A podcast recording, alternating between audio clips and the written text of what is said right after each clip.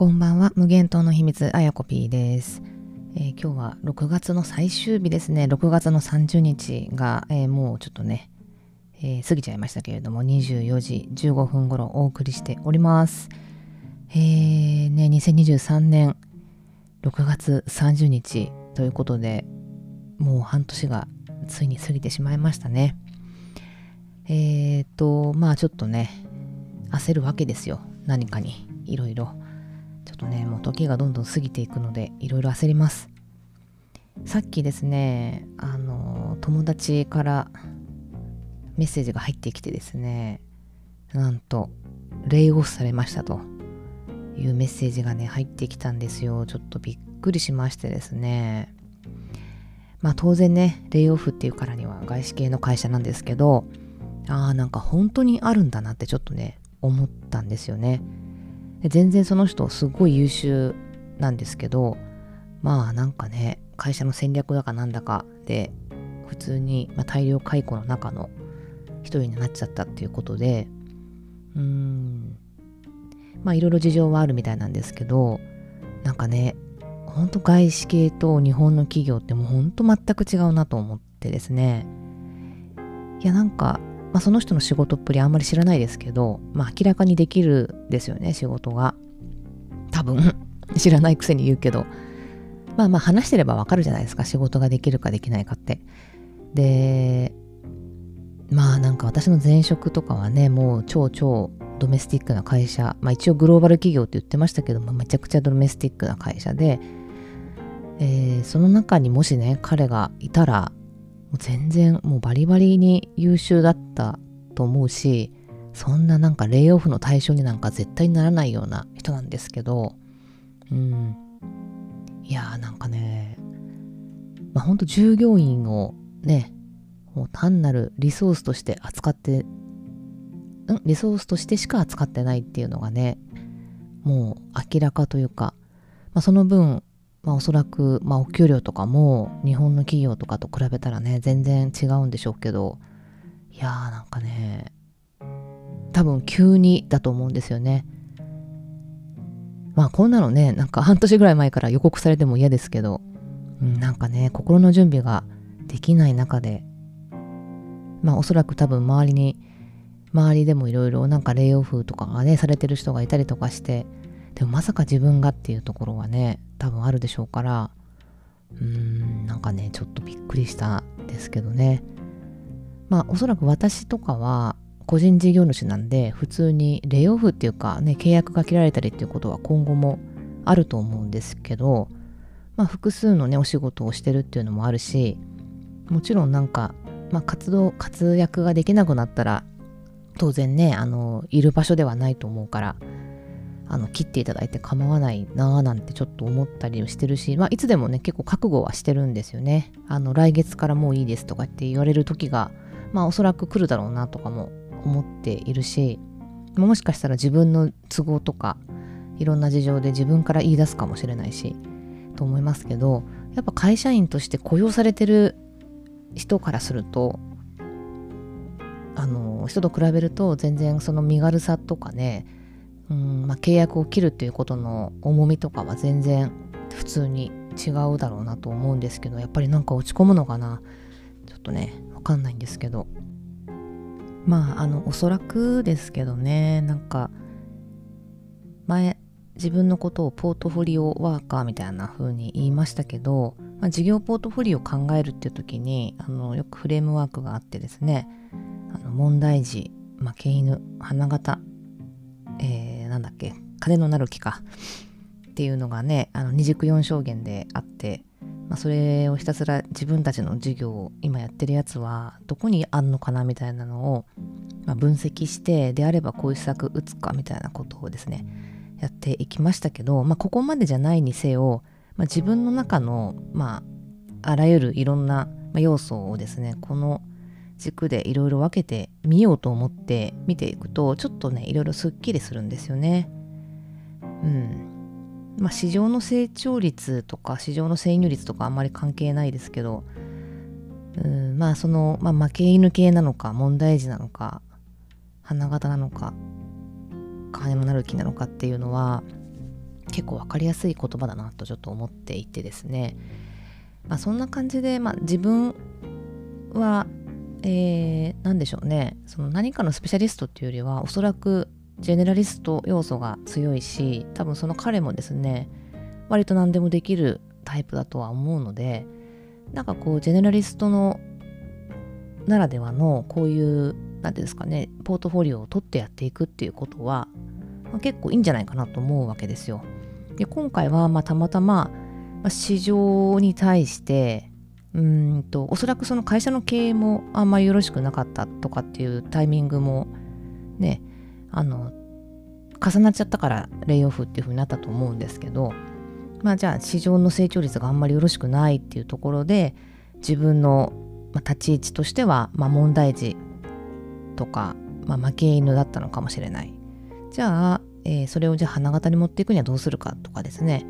自分をどこに身の振り先考えるかとかを考えても結構、まあ、冷静に考えられるとですね面白いだろうなと思うし、まあ、こんな小難しいこと考えなくても、まあ、普通にね本当にミドルエイジになってきましたから、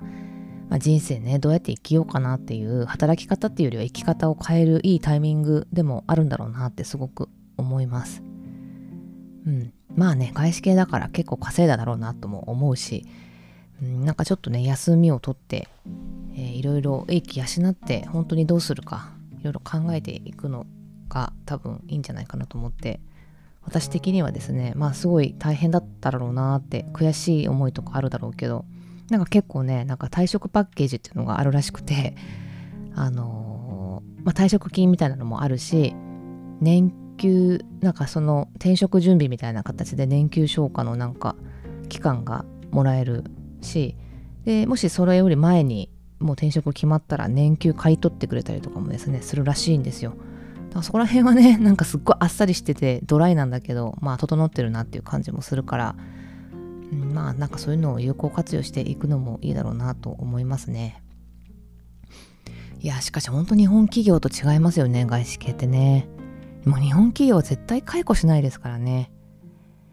で解雇しないけど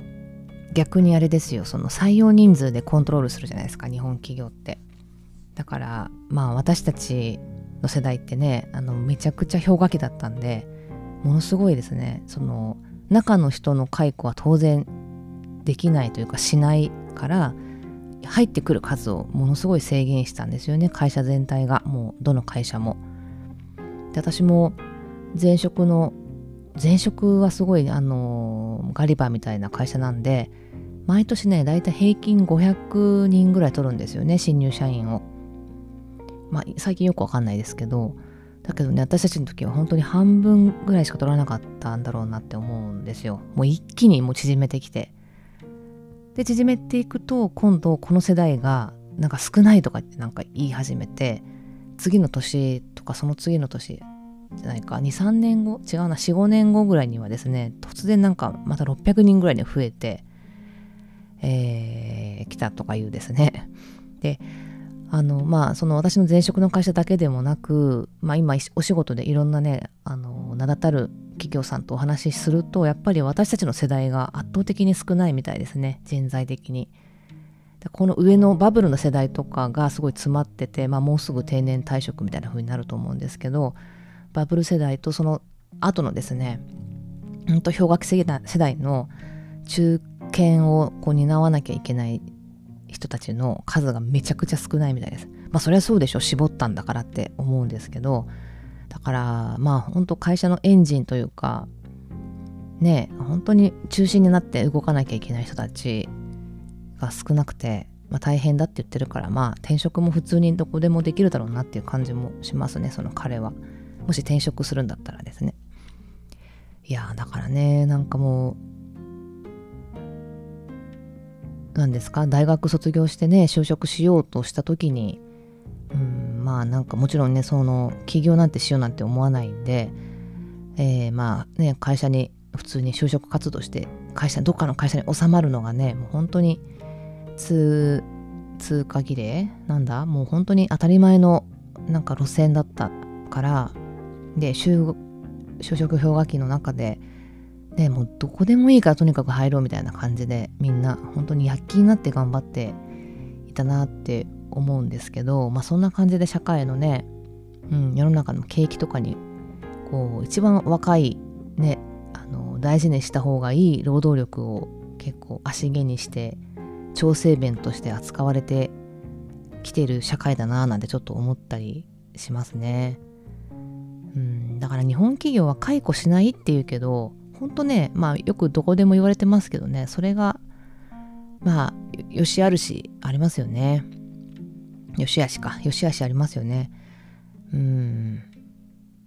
まあ今は人手不足全体的に人手不足だからね定年の延長とかもまあ施策がね施策変わったりとかして普通にあるしまあなんかやめてもらっちゃ困るみたいなのも多分あると思いますけどまあでもね大企業とかは本当にいろんな人いますから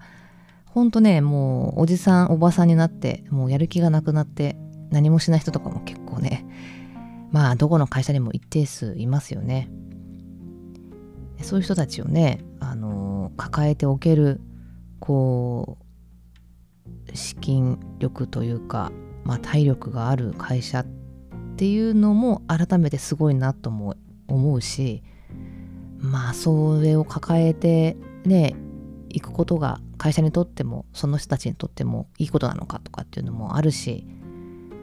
まあもちろんねあの役に立ってない人なんていないのであのね何かしら絶対にいいんですけどねいてもちろんあのいていただいていいと思うんですけどうんなんかねお給料の面とかもねもうものすごい年功序列のお給料体系だったからあのー、ねすごいですよ本当に。明らかに仕事してない人がものすごいたらふくもらってたりとかも普通にあったしね。なんかそういうちょっと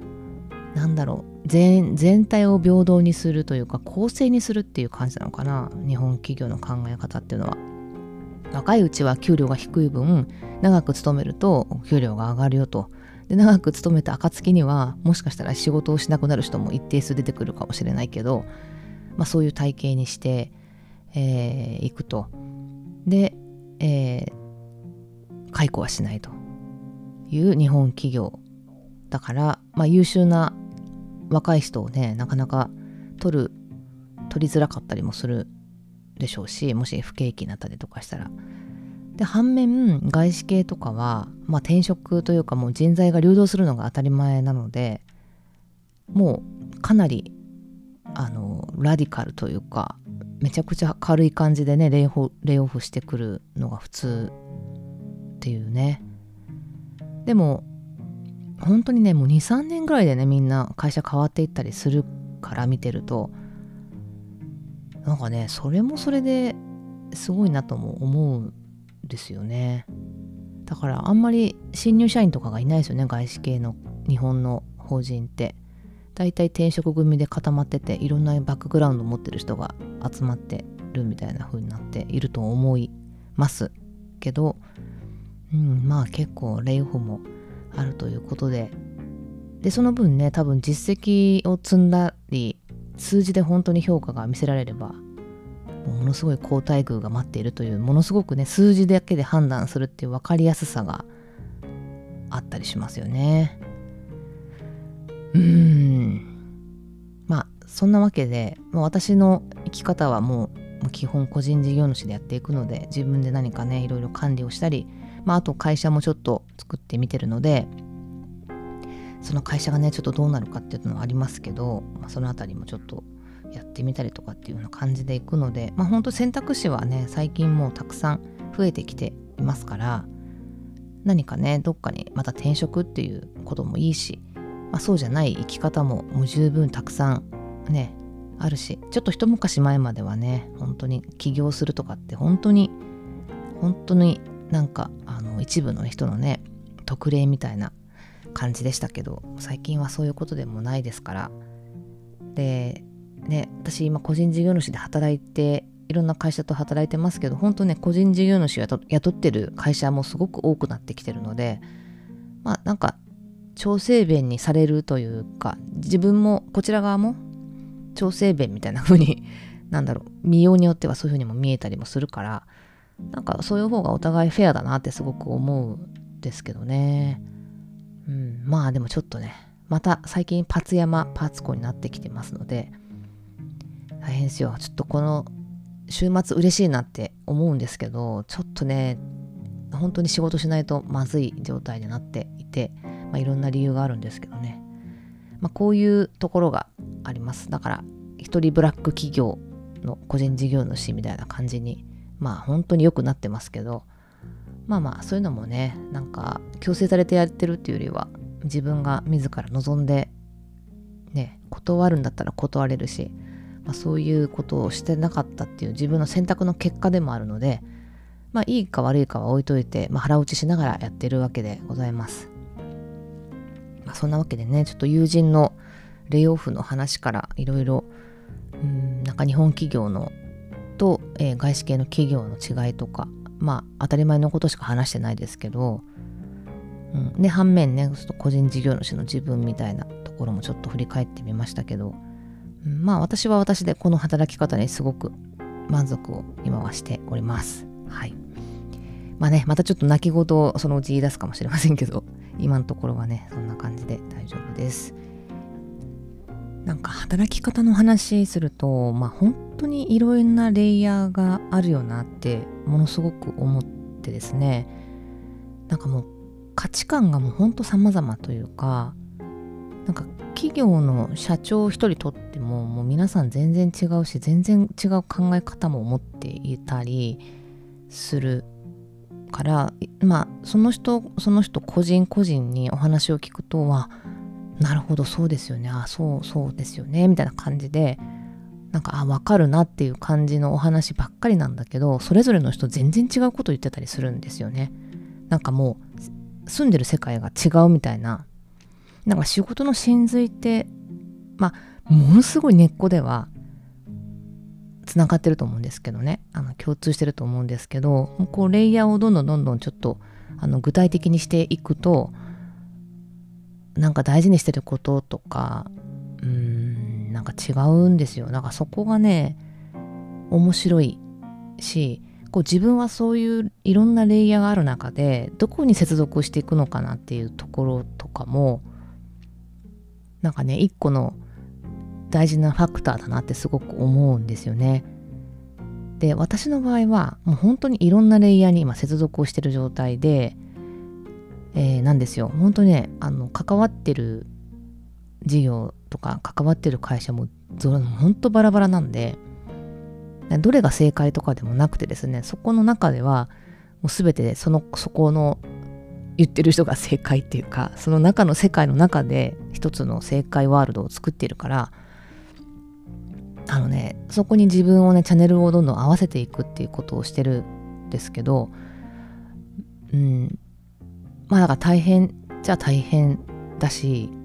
まあすごい自然にね切り替えてるつもりではあるんですけどあんまり苦なくですね切り替えてるんだけど例えばその A と B っていうのがあってですねもう A っていうところの働き方もうツッコミどころ満載みたいなのがあるんですよ。だけどあのもうそれがもう是として、えー、進んでるなのでいやそれおかしいですよねってメスを入れるのは私は違うと思っているんですよ。あの全てにおいてではないですけどね。で、えっと、じゃあその A の正解を B に持ってくると多分ねコテンパンに A はやられちゃうと思うんですけど別に B に持っていくことなんてしないのでいいわけですよ全然。で B は B で私がすごくなんか馴染みの深い、えー、あり方だったりするんですよ。だからそそういうところではなんかあの水を得た魚みたいな感じでスイスイと泳げたりするんですけど、まあ、もちろん、えーと、C、D、E とかいろいろあるのでなんかね自分のやり方をなんか貫き通すみたいなのは本当にやってなくてですねまあ一部やってるところもあるかな自分があの PM とかやってるやつに関してはあのでオーナーがいない時自分たちがオーナーの時はあのまあ結構ねブルドーザー的に進める時もありますけどうん、なんかねやっぱり合に行っては合に従いみたいな感じでなんとなくあるんですよねそういうね組織における正解みたいなやつが。それをねあえてメスを入れないっていうことをね最近私は学んでおります。でそれはそれでメスを入れても入れなくてもあんまりね多分ね変わらないんですね結果が。であればもうメスを入れずにそのまま進んでいくっていうこともだって別にいいじゃないですか。ね。なんか全てが全てなんか完璧に綺麗になんか最上を目指せみたいな風になる必要は私はないと思ってるのでそこの最上じゃなくても成果が出せていたり喜んでる人がいたりお困りごとが解決できていれば全然いいわけなんでねなんかねそそこら辺をねすごいなんかこの個人事業主になってから結構学んだかなっていう感じはしますね。まあ自分を今正当化してるだけかもしれないですけど、うん、結構ねあの自分でこうミス入れに行くとあんまいいことないんですよね。やっぱ嫌がるし。で皆さん自分が正しいと思って自分のその正しさのよりどころにしてね、立って一生懸命仕事してるから、なんかそれあえて別にね、メスを入れた入れなくたっていいんですよ。でもし本当に入れた方がいい時とか、全体にとってやっぱりそっちの方がいいとかっていう時は当然言いますけどね。でそういう時もですね、あの言い方を気をつける。本当にね、丁重に言わないと結構ね、切れる人もいるので、本当に言い方とか、あのー、何をもってそれを私は発言したいのかみたいなことは結構気をつけて言うようにしてますかね。あのクライアントワークは。うんまあ、そこら辺のチャンネル合わせもしてるんでほんといろいろね勉強になりますしだからねあのさっきのレイオフされた彼一回ねフリーランスやってみたらいいと思うんですよねいろんな会社と。なんか転職するのもいいんですけどやっぱり価値観どっぷりはまらなきゃいけないじゃないですかその期間中。でまあ、それも面白いんですけどまあまあもうミドルエイジなので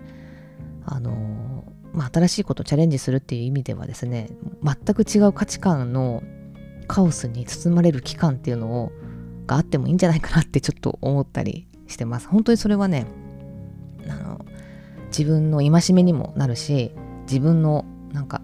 すごい知的好奇心もあのかきたててくれるようなものだし、まあ、そこでいろんな方面にあの何かしら微力でも貢献できるっていうことを確かめるとまたねあのまあまあいろんな危機があってもなんとかなるかなって思えるんじゃないかなと思いました。えー、時折乾燥した荒野に地上8階地下2階の無限島という建造物が現れるのでその中2階に上がり無限島の秘密を今日はお送りをいたしました。リベルタス秩序と混沌の間からというニュースレターとバンドルをして配信をしております。よろしければそちらの方もチェックをしてみてください。皆さん、私はね、ちょっともう仕事でまた缶詰の週末になるのですが、私の分まで皆さん、あの、楽しんでくださいね。雨が降るのかな？ちょっとね、九州の方とかまた豪雨になっているので、えー、その辺りお住まいの方は是非お気をつけて、えーもしね、雨だったら、まあ、室内でできる面白いこととかをしていただけるといいんじゃないかなと思います。では皆様、良い週末を。